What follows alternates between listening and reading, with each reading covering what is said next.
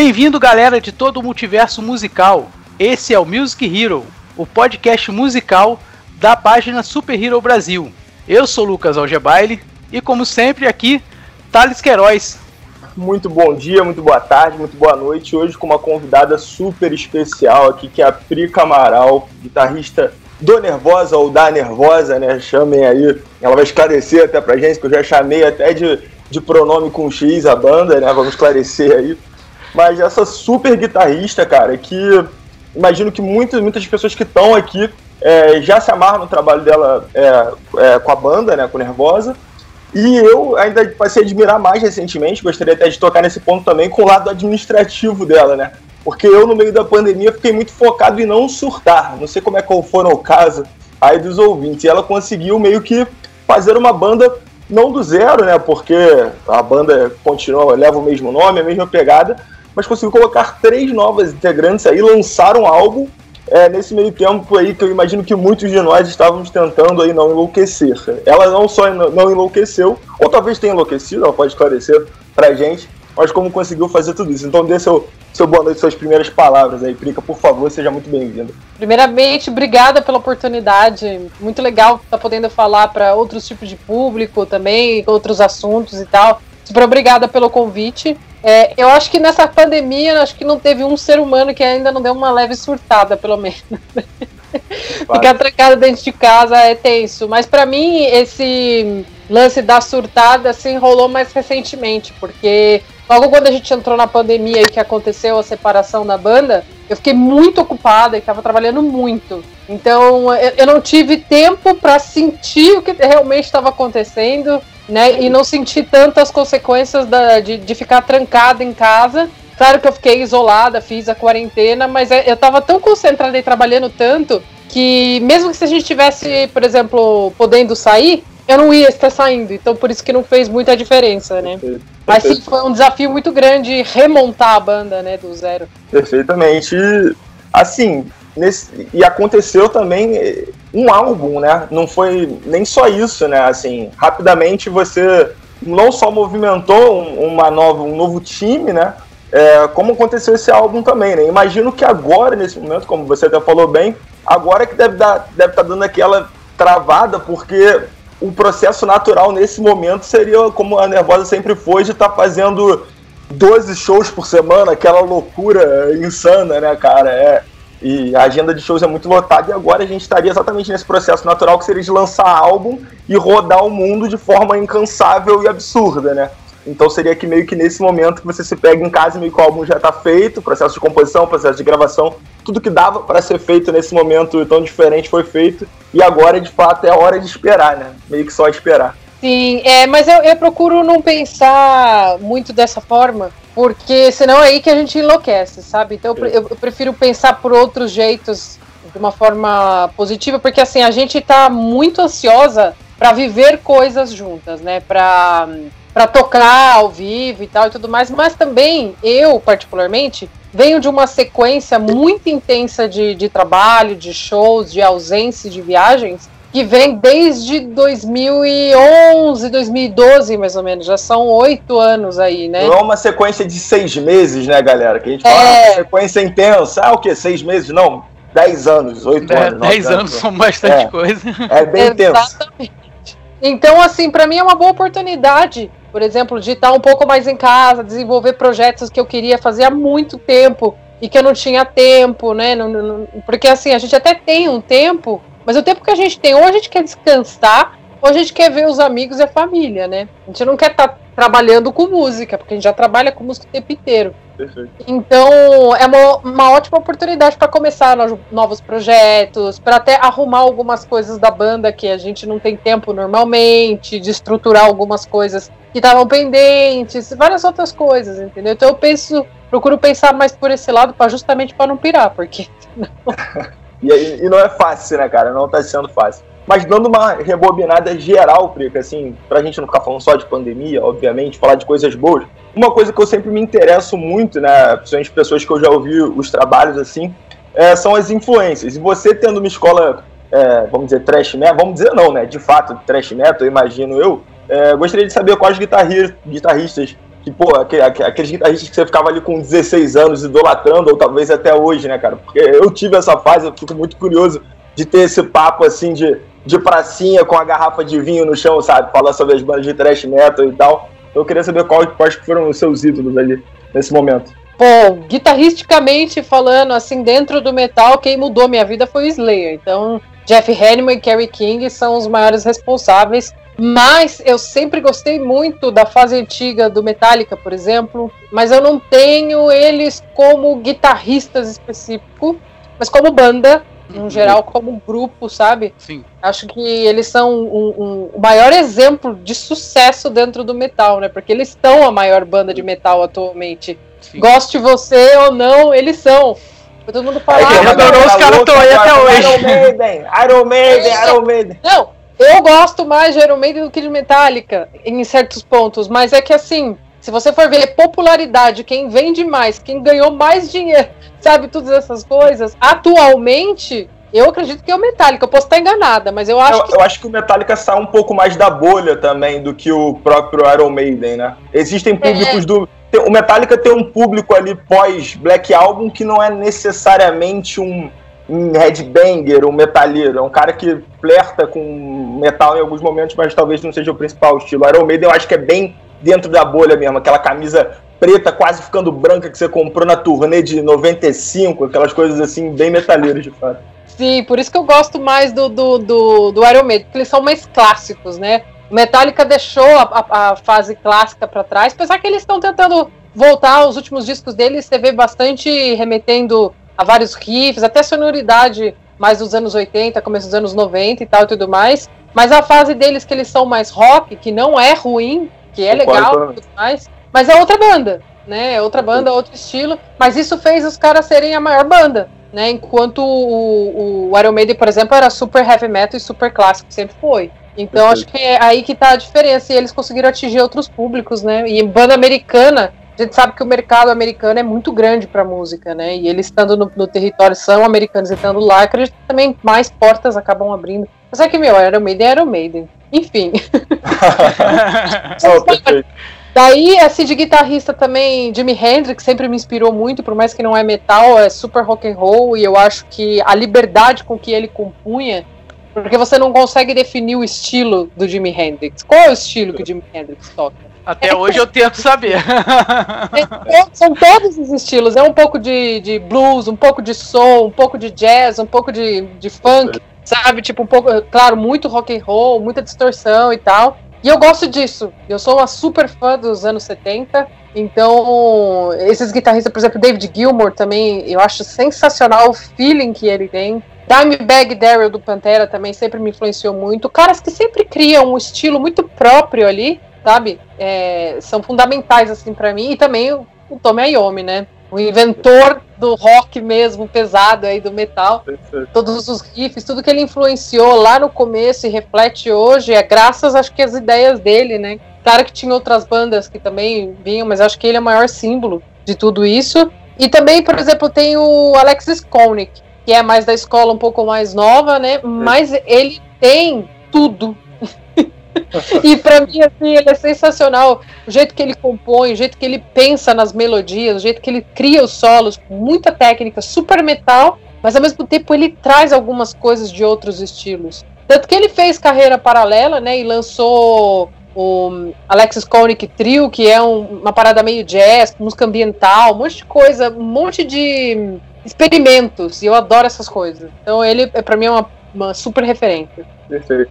É interessante você colocar vários nomes assim que não são exatamente do thrash metal, né? Muitos nomes de metal e tal. Tona Iommi até no, no último álbum é, do Nervosa tem um riff, eu não vou lembrar o nome da música agora, você pode me salvar nessa, que tem um riff muito, muito nesse aspecto, né? Eu não sei se é um riff exatamente, ou um, um trecho, de uma intro de uma música, mas eu lembro que assim, é uma coisa muito na cara. Na hora que você você fala, pô, referência foda, e, e é muito bacana, assim. É, cara, uma, uma das coisas que eu gosto do Nervosa, assim, é, é a forma como, assim, Nervosa é Nervosa, qualquer álbum que você escute, você sabe a banda que tá tocando, mas você percebe essa, essa transição dentro de uma dentro de tudo que o Nervosa tem ali no estilo musical da banda um pouquinho, tá, tá um, pouco, um pouco mais puxado para cá, um pouco mais puxado para lá. Isso é interessante, né? Você fica curioso para saber, por exemplo, no próximo álbum, como é que vai estar? Tá? É uma volta pro trash? Vai ficar mais def? Vai chegar um novo elemento? Vai ter um convidado diferente?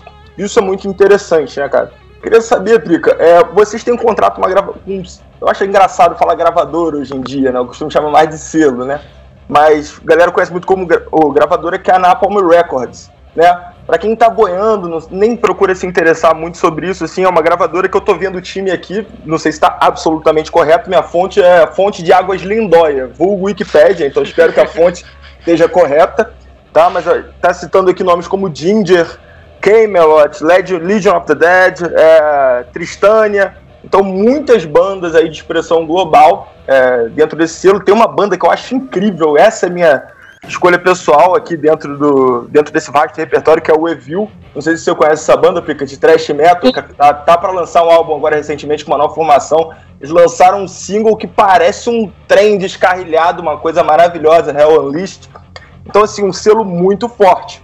E Nervosa conseguiu esse contrato assim cedo, né? Queria que você explicasse um pouco como foi essa história, porque vocês parecem que tiveram um pouco aquele trecho é, aos meus olhos, né? É, aquele trecho meio independente, né? Seja, parece que vocês lançaram logo um EP, uma demo, e logo já veio o contrato. Queria que você explicasse como é que foi isso, assim. Sim, é, foi algo muito, assim, louco para falar, assim, como tudo aconteceu.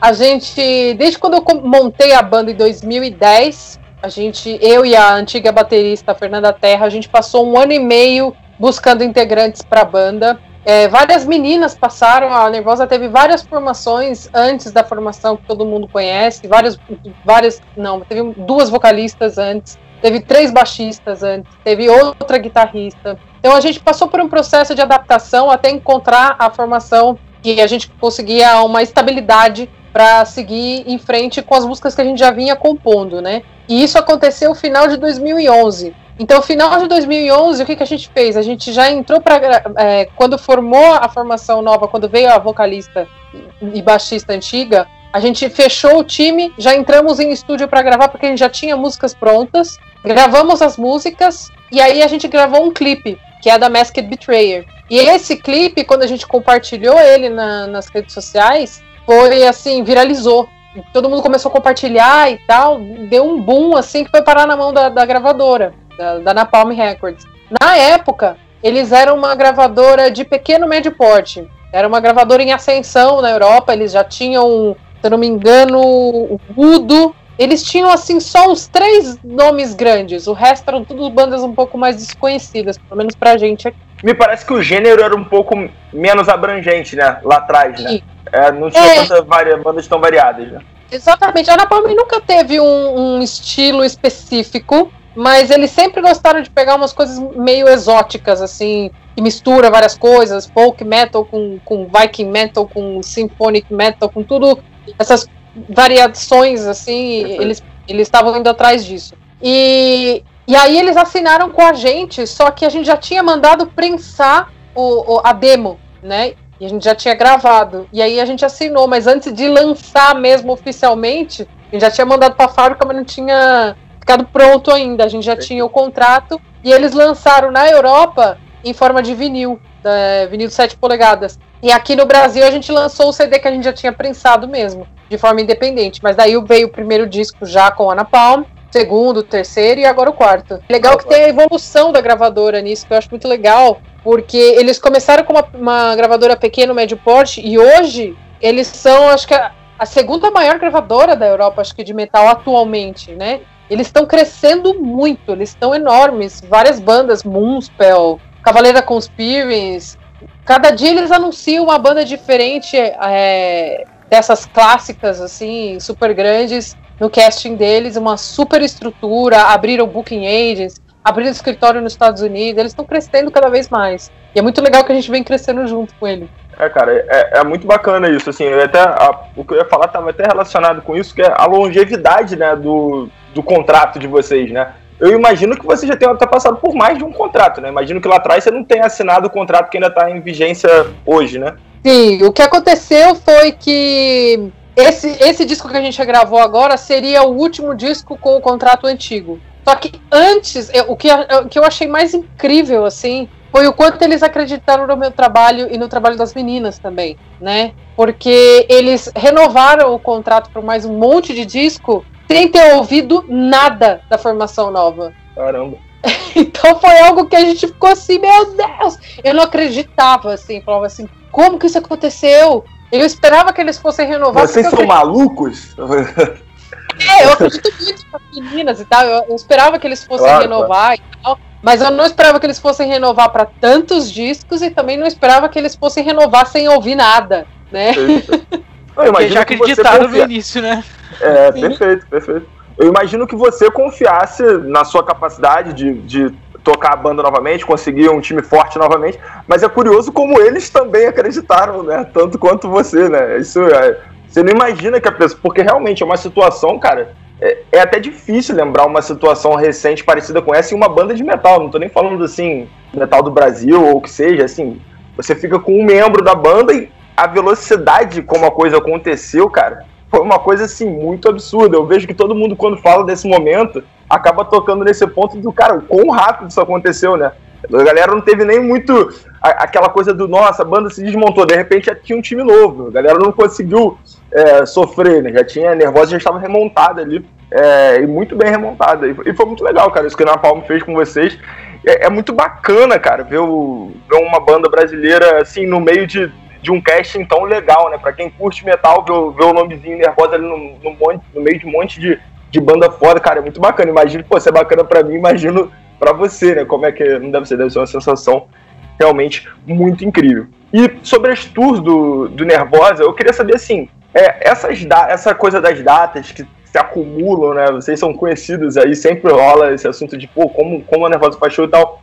Como que isso, assim, foi uma coisa que foi escalonando? Ou, de repente, vocês assinaram com a Napalm e eles já tinham meio que quatro turnês ali que programadas, foi uma coisa que foi aumentando no decorrer desses anos. Como é que aconteceu até vocês chegarem naqueles números de tipo 160 shows em um ano, assim, competindo com tipo Barões da Pisadinha, assim, número de shows por ano, uma coisa muito impressionante assim de uma banda de metal. Cara, a gente é uma banda, era uma banda muito nova, a gente precisava se promover, né, se divulgar e tal e tudo mais. É, a internet estava começando a ficar mais forte, mais popular, né, na época que a gente começou. Então, é, foi um trabalho em conjunto, junto com a internet e, e, tocando o máximo possível, né? Porque tem lugares que a internet chega, mas não atinge da mesma forma que você fazer um show na cidade, né?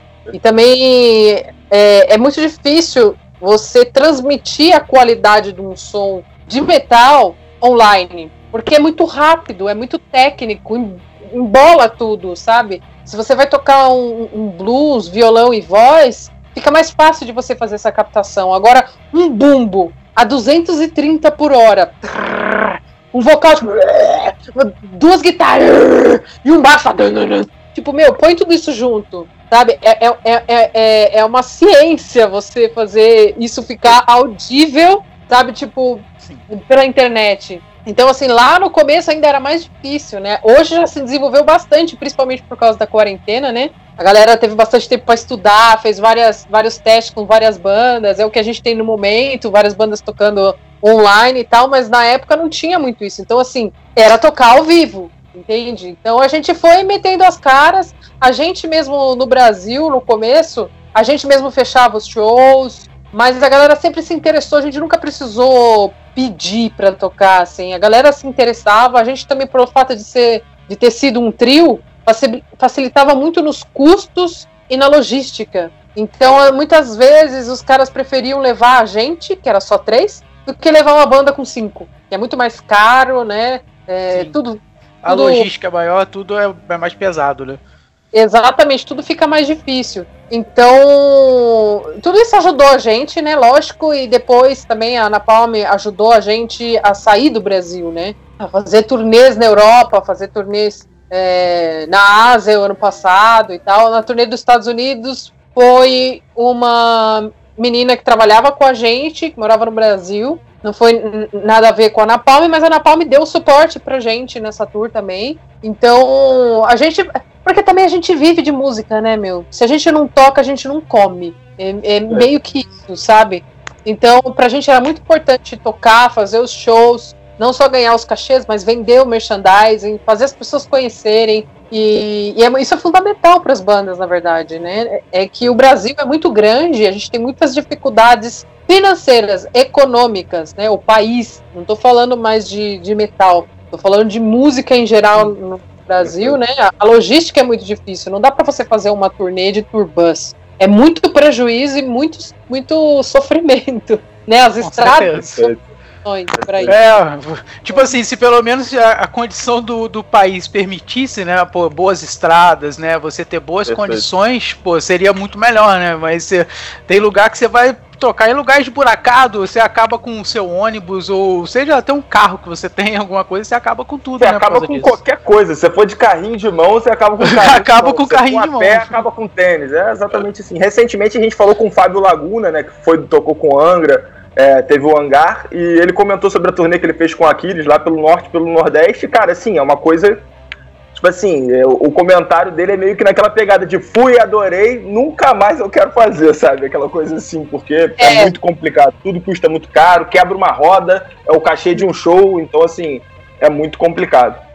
É, avançando, pode falar, Cris, você fala alguma coisa? É, não, é, assim, é, eu ia fazer só uma comparação em relação a, a, com o salário mínimo que a gente tem de mil reais e uma média de aluguel no país inteiro de 900, 800 reais, aluguel, salário mínimo, aluguel, não bate como que você vai ir em show todo final de semana. Sim. Muita gente não tem dinheiro, não tem condições. Então, assim, não é que não tem público, não tem dinheiro. Perfeito, perfeito. Público Ainda mais tem, quando... não tem o, o, exato, o, o público não tem o dinheiro para ir pro show, mas o público tem, o público tá aí. Eles têm para ir para alguns, mas não em todos. Não dá pra, pra ter tudo que a gente quer. Você até falou sobre a questão do fim de semana, né? Eu imagino que quando vocês estão em outro continente ou, ou, na Europa, rolem até muitos shows de meio de semana, né? Porque pelo número de datas que vocês fazem no ano, aqui no Brasil é uma coisa muito incomum, assim, tipo, ah, terça-feira, quinta-feira, vou num show de metal. É uma, não é uma coisa culturalmente não é muito comum isso acontecer. Eu acho que rola quando vem assim uma banda sei lá, vem o Épica no Brasil. Aí eles fazem quinta, sexta, sábado, domingo, aí você meio que vai no dia que a banda tá na sua cidade. Mas assim, não é uma prática comum a galera sair pra, pra ir num show, tomar uma cerveja assim na quinta-feira, né? É, porque eu acho que também o Brasil não é um país que faz turnê. Não tem turnê no Brasil. Principalmente a gente falando de, de, de metal e de rock, por exemplo, há outros músicos que fazem turnê no Brasil, mas eles têm o próprio avião, eles têm o próprio helicóptero, Facilita sabe? um pouco. É, o público é mais popular, tem, tem mais gente, tem mais dinheiro, sabe? A gente é muito mais limitado, o, o rock, no geral, não tô nem falando de metal especificamente, o rock, no geral, ele é muito marginalizado no Brasil e atualmente está mais marginalizado do que nunca. Hoje tem muito menos rock na TV e na rádio do que nos anos 90 e 80, sabe? É, então a gente está cada vez mais excluído e mais marginalizado. Hoje em dia, dentro do mainstream brasileiro, as únicas portas que a gente tem para o rock é o Rock in Rio, que acontece a cada dois anos, né? E o, as rádios Kiss FM e, e 89. Sim, e mesmo é. assim, essas, é, os três, por exemplo, eles precisam se manter, os custos deles são muito altos. Aí todo mundo reclama, ah, mas eles só colocam bandas grandes, não sei o quê. Eles abrem portas para as bandas pequenas, sim. Só que eles não podem colocar só bandas pequenas, porque senão eles morrem de fome também, sabe? Então eles é, tentam. Tem, tem a balança, né? Tem. É, tem espaço para as bandas, sim, mas é só isso. Antes a gente tinha alguns programas na TV aberta, aqui, ali, mas agora é cada vez menos, né? Então isso dificulta bastante a gente em muitas coisas. Ah, perfeito. É, isso é até um tema bem interessante, né? Várias vezes que a gente está tendo a nossa conversa aqui, a gente acaba tocando nesse tema de como, assim, a gente fala com pessoas de vários, vários gêneros de música, vários estilos musicais, mas é para mim, assim, eu tenho um certo ranço do sertanejo, apesar de respeitar demais, pela forma como o, mercado foi engolido. E aí você pode até enxergar como um razoável mérito, assim, também, porque não foi sorte, os caras trabalham, os caras sabem é, funcionar entre eles ali, se ajudarem. Mas assim, dá uma certa sensação de, de ficar sufocado e você não vê nem, sei lá, cara, um capital inicial tocar em lugar nenhum, um skunk. Coisas que, por exemplo, eu cresci ouvindo. para Lama de Sucesso. Pô, a gente não, não é que a gente. Você falou muito bem, não é, não é querer ver metal. Eu não vejo mais uma guitarra, cara, em lugar nenhum. Assim, as lojas de instrumento estão fechando. Sabe? Mas é uma coisa muito louca que isso é um problema, porque assim, nada contra ao estilo sertanejo, nada contra nenhum estilo. Só que se você for reparar, é exatamente isso. Os músicos hoje em dia não tem mais banda. São poucos os músicos aí, bandas, grupos que você quiser chamar, que tem uma banda no fundo. É sempre Sim. tudo à base de, de eletrônico, aquelas, aqueles som horrorosos de bateria eletrônica dos pum, anos 70. Pum, pum, sabe? Tipo, é, caixa de papelão, assim. é. Meu, o problema não tá na música, né? Tá na qualidade ali de, tudo, com, com, os teclados extremamente antigo, assim, com um som ruim. Sabe? A gente não tá nem analisando a música, a gente tá analisando a estrutura mesmo. Perfeito, então, perfeito. música em si não é mais valorizada, gente. Igual você falou, guitarra. Ninguém põe mais guitarra em nada, porque você vai usar guitarra. Você programa tudo lá e tá tudo certo. Entendeu? Tudo nos MIDI lá e pronto. Nos samplers e já era. Tudo é baseado nisso hoje. Então, assim, eu, por exemplo, adoraria assistir um show, por exemplo, de, de música eletrônica, que mistura música eletrônica com banda. Junto. Sabe? Se mistura tudo. Porque é legal você ter aquela, a, aquela vida né, do então, instrumento. Então você vai gostar de Synthwave. É, a gente fala muito desse, a gente faz muito podcast sobre música eletrônica, e esse é um gênero de música eletrônica que tem surgindo, que é o Synthwave. Depois se te interessar, você procura, é muito bacana. Mas pode continuar, pode continuar. É, não, assim, música eletrônica é, tem vários níveis, né, de música eletrônica. Tem muita coisa que o cara tem que estudar muito, que é genial, assim, sabe? O problema não é a música eletrônica em si, é a coisa fe de, mal feita, entendeu? Aí que tá o problema. Porque se você estuda pra caramba, como os caras de música eletrônica estudam, sabe? E eles têm criatividade. Não usa o mesmo sampler em várias músicas, como acontece Correto. no cenário brasileiro. Toda, só tem uma levada de bateria, que todos usam. É, tá? é, é muito assustador, cara. É muito assustador. É, eu, eu costumo falar muito. Todo pode mundo falar, pode falar. igual, todo mundo canta igual, sabe? Tipo, nas mesmas técnicas. Ah, ah, ah. Tipo, você fala, meu, não sei. Aí vira, vira enlatado, né? Vira uma, é, uma fábrica, né? Uma parada vai, vai saindo igual a outra, né? Vira um modelo e todo mundo vai. Tudo uma mesma coisa. Eu costumo falar muito, cara, que é a desmusicalização da própria música, né? Porque quando a gente pensa em anos 70 e anos 80, é, acho que principalmente nos anos 80 se criou muito uma imagem a partir da música, né? Por exemplo, a Nervosa ela tem uma estética visual dela, né? Que Assim, vocês não entram de, sei lá, roupa rosa, uma pompom, assim, existe uma estética para a obra musical que está acontecendo ali. Mas chegou, a gente chegou num ponto que parece que, tipo assim, a estética musical foi ficando tão importante, a estética visual foi ficando tão importante, tão importante, tão importante, que a música que tá começando a atrapalhar a estética visual. Então as pessoas meio que estão limpando a música. Tipo assim, eu criei uma estética visual incrível aqui que eu sei que vai vender. Pô, por que, que eu vou trazer uma banda, violão, bateria, ensaio? Isso aqui tá atrapalhando meu trabalho. Tipo, tira, tá ligado? Então, assim, eu vejo que o cenário musical tá, tem cada vez menos música. Cara, é uma coisa assim, é muito assustador, cara. Eu cresci assim, eu não, eu não cresci ouvindo metal na rádio. As coisas que eu escuto hoje em dia mais, eu não cresci ouvindo em rádio, em TV e tal. Mas as coisas que me fizeram conhecer, as coisas que eu conheço hoje, estavam lá tocando. Paralama de Sucesso, Skank, é, até cantores, assim, de black music que tocavam, assim, coisas diferentes que tocavam na rádio e hoje em dia, cara, estão sendo engolidos. E assim, isso é, um, isso é uma coisa complicada, porque é difícil de você projetar um futuro e você fala, pô, qual que vai ser o turning point disso, sabe? Tipo, em que momento vai virar a chave e a música vai, vai ser interessante de novo? É complicado, cara. Uma cara, projeção...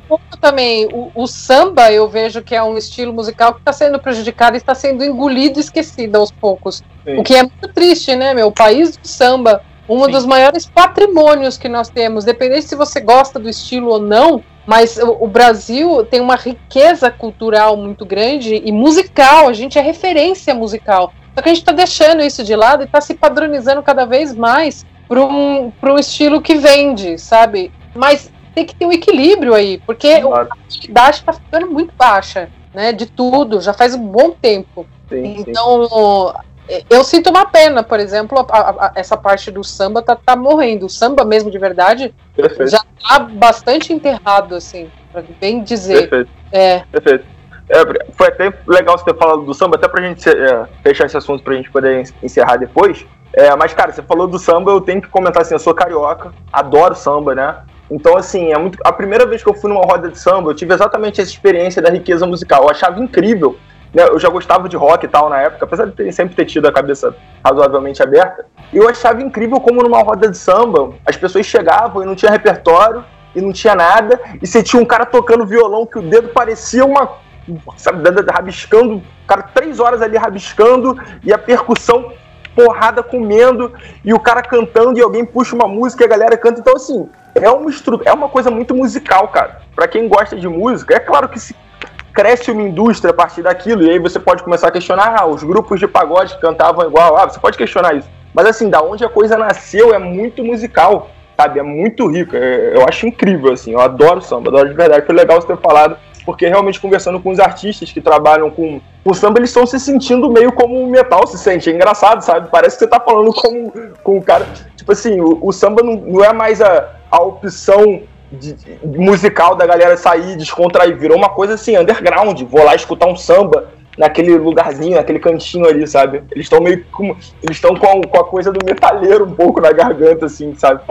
Eu não sei se é por causa disso, mas o samba tem uma coisa um pouco em comum com o rock, que existe muitos sambas que questionam muitas coisas, né? Perfeito. O que já não acontece, por exemplo, no, no sertanejo, porque o sertanejo, por exemplo, todas as letras só falam de uma coisa, né? Relacionamento entre um homem e uma mulher, acabou, não tem mais nada além disso, né? E, e o funk também, umas coisas meio assim, uns outros assuntos nada a ver, mas nunca. Eu queria é... até que o funk falasse mais de relacionamento e menos de outras é. coisas. É. seria, seria, seria melhor, seria melhor. É. Ou fala da inveja dos outros, ou fala de, né, de, de, exato, de, de sexo, exato. essas coisas. Mas é, eu não sei se é por causa disso, né? Que, que, que, anda morrendo, mas eu, eu vejo uma influência muito grande da TV, sabe, nisso, que eles vão excluindo, vão chamando o que dá audiência e, e, e vão excluindo, sabe, e, e isso impactua nas novas gerações, porque tem gente que nem conhece certas coisas que são extremamente clássicas, assim, sabe? Por exemplo, Demônios da Garoa, sabe? Tipo, meu, é, é, é uma das maiores bandas que o Brasil já teve, vamos dizer assim, não sei se é banda, um grupo, né? Grupo musical. Sim, sim. E, e, e, se você for perguntar para as gerações novas, eles vão achar que é uma banda de rock, porque tem o nome de demônio. É, e o nome é bem, é bem. É. É, então é, influencia bastante, sabe? Eu acho que nas escolas, por exemplo, deveria ter aula de música, sabe? Isso é incrível. Eu acho muito importante para o desenvolvimento cerebral da criança, sabe? Porque exige, exige muito raciocínio e coordenação, e isso te ajuda em outras matérias, por exemplo, como matemática, porque seu, seu, seu cérebro fica mais treinado. Ajuda as crianças na concentração. Por exemplo, eu tive muito problema de, de, de concentração, sabe, de, de, de, atenção. E quando eu comecei a, a tocar, me ajudou muito. Hoje em dia eu consigo controlar um pouco isso, sabe? E, e isso quem desenvolveu foi a música em mim. Então eu acho que é muito importante estudar a história da música e estudar e aprender algum instrumento. Ou cantar, sabe? Alguma coisa assim. Eu acho que seria muito importante. Seria. Seria incrível, eu concordo plenamente com você. Esse é um tema que eu adoro. Por mim, a gente até o fim, mas eu não posso deixar de, de te perguntar, fazer essa última pergunta, a gente conversar um pouquinho sobre isso, que foi tocar no Rock in Rio. A gente já falou um pouquinho sobre, sobre o Rock in Rio, né? Tem muita galera que a, você falou um pouco sobre isso, né? Que critica muito o Rock in Rio e tal, que ah, mas tem Ivete Sangalo. E eu sempre fui um cara que sempre tentei um pouco defender o Rock in Rio, né? Depois que o Rock in Rio voltou, eu fui em todas as edições. Eu acho o Rock in Rio um festival assim sensacional, é pertinho da minha casa, que torna mais incrível ainda. Então, assim, queria que você falasse um pouco da experiência, como foi tocar lá, né? E o que, você acha do festival, assim, no geral? Claro, eu também sou totalmente defensora do Rock in Rio. Uma, porque é o maior festival de rock do Brasil e um dos maiores do mundo. Ah, mas só tem pop. Tem pop, sim. Mas eles nunca deixaram de colocar rock e metal sabe? É, eu acho e é que. Esse... falar que eles poderiam, né? Desculpa te cortar, mas eles poderiam é. deixar, faria até sentido, mas eles não deixaram, né? Gente pode continuar, desculpa te cortar. Exatamente. E eu acho que esse tipo de comportamento e esse tipo de argumento que as pessoas falam, ah, mas só tem um monte de papo, Rock in Rio, não sei o quê. Isso só dificulta mais ainda pra gente. Você não tá contribuindo com o rock, nem com o metal e nem com a cena, sabe, tipo, rock no geral no, no, no Brasil. Você só tá sendo um cara chato, uma mina chata reclamando de tudo, entende? Então, assim, claro, tem sempre coisas a melhorar. Podia mudar isso, mudar aquilo, claro. Mas no último Rock in Rio aconteceu uma coisa inédita, assim. E eu vejo uma mudança de comportamento deles e eu vejo eles nadando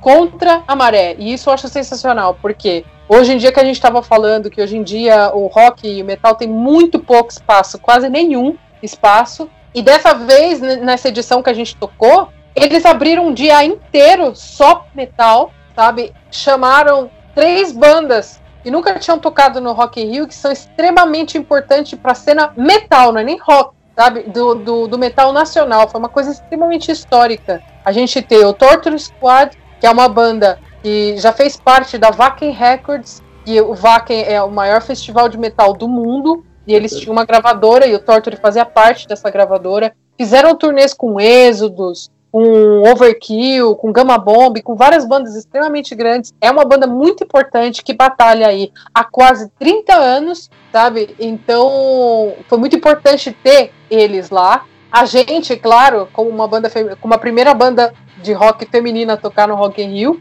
E foi um show incrível, hein, Prica? Foi um show incrível, aquele show ali. Assim, eu lembro de um DVD que eu assisti de uma outra banda, não vou nem entrar tanto em detalhes disso, mas quando começa o show, sabe como parece que você tá apanhando, mas é um apanhando assim, no bom sentido assim, uma energia muito incrível. Aquela galera pilhada de estar tá ali, sabe? Primeiro show do dia, se eu não me engano foi o primeiro do dia, né?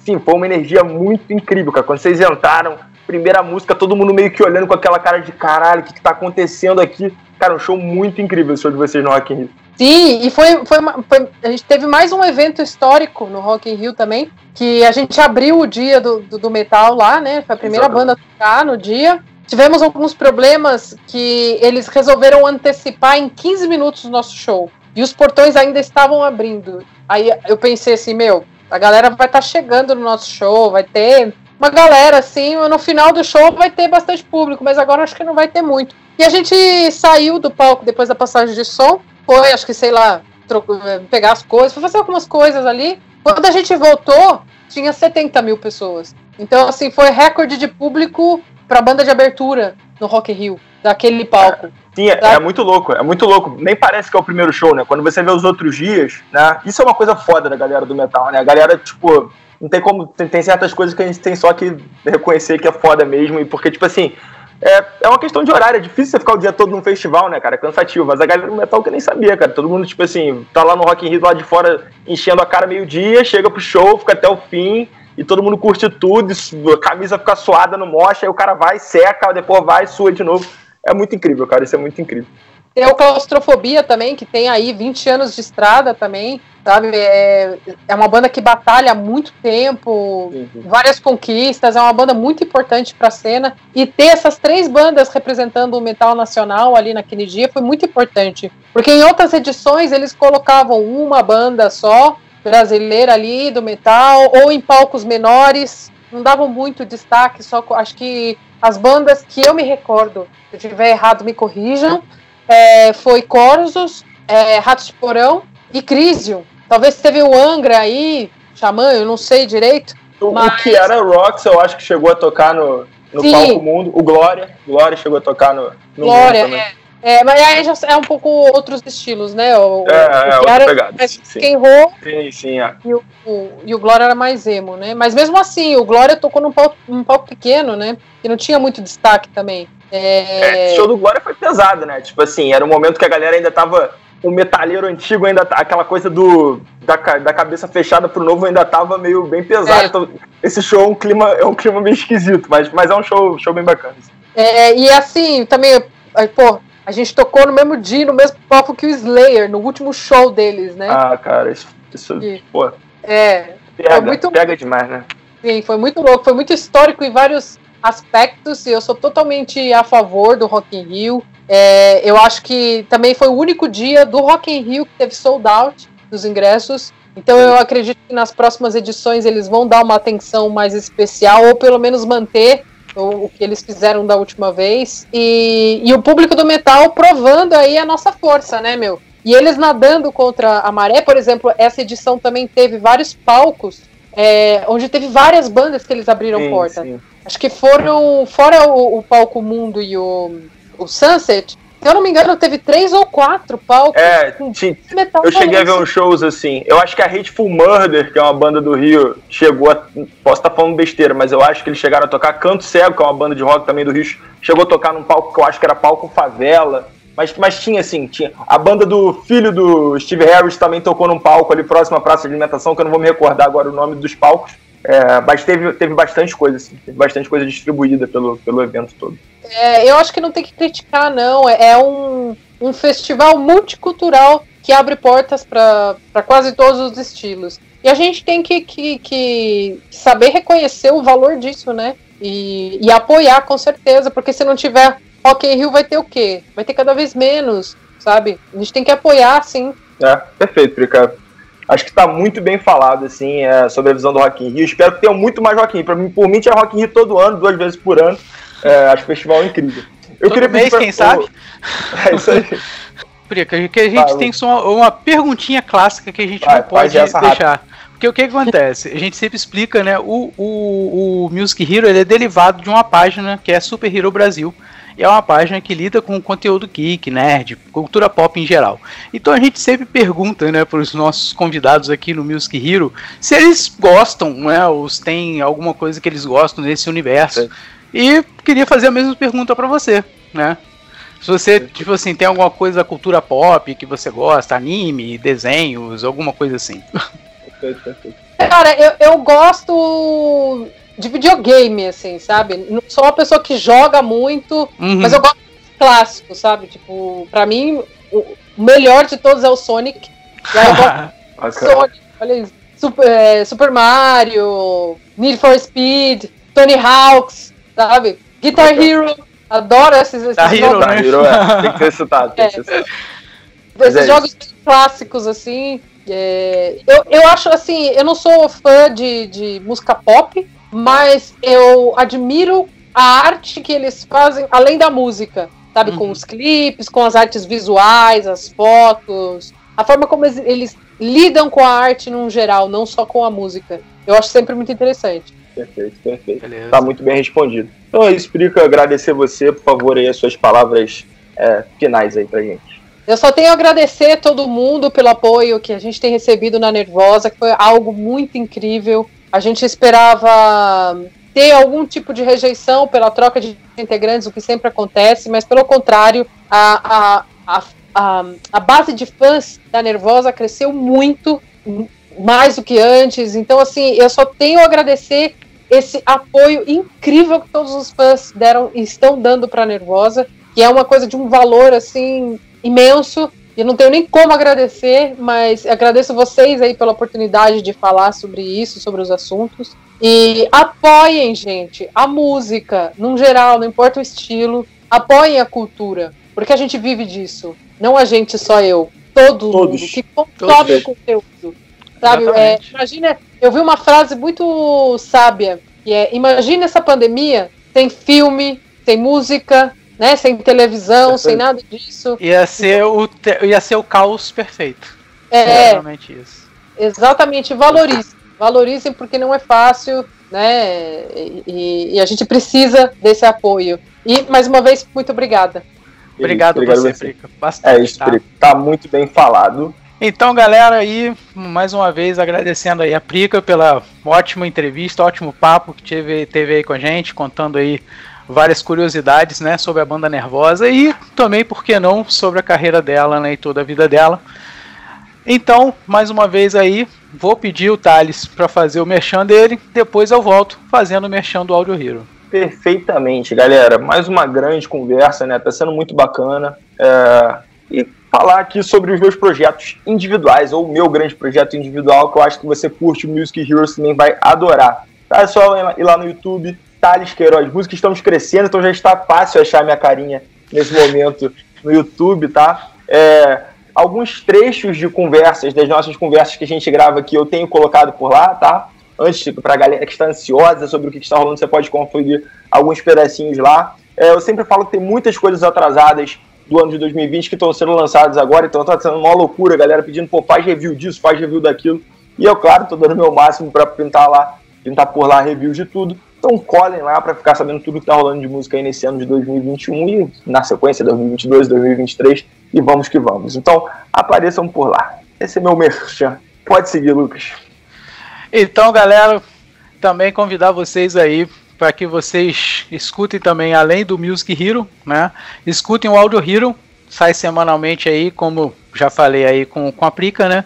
Sai sempre com conteúdo de cultura pop, geek, nerd, sempre falando filmes, né? Quadrinhos. E até já fazer, falamos com dubladores também, conversamos com recentemente aí com a Mira Fischer, né? É, então a galera que quiser né, pode procurar o Audio Hero no Spotify ou em todos os agregadores que a gente está aí, só procurar Audio Hero, tá? E também acessar lá na página diretamente, lá da página, né, que é www.superherobrasil.com.br, que é onde está hospedado. Tanto podcasts estão estrelados, né, Lucas? Exatamente. Podcast eles estão no momento só estrela. Exatamente. Então, todos tirando os a gente, é só estrela. Página. Tirando a gente, só tem estrela. Tirando a gente, cara, é só estrela. a entendeu? gente é que atrapalha muito os convidados, mas tirando a gente. É, é isso aí.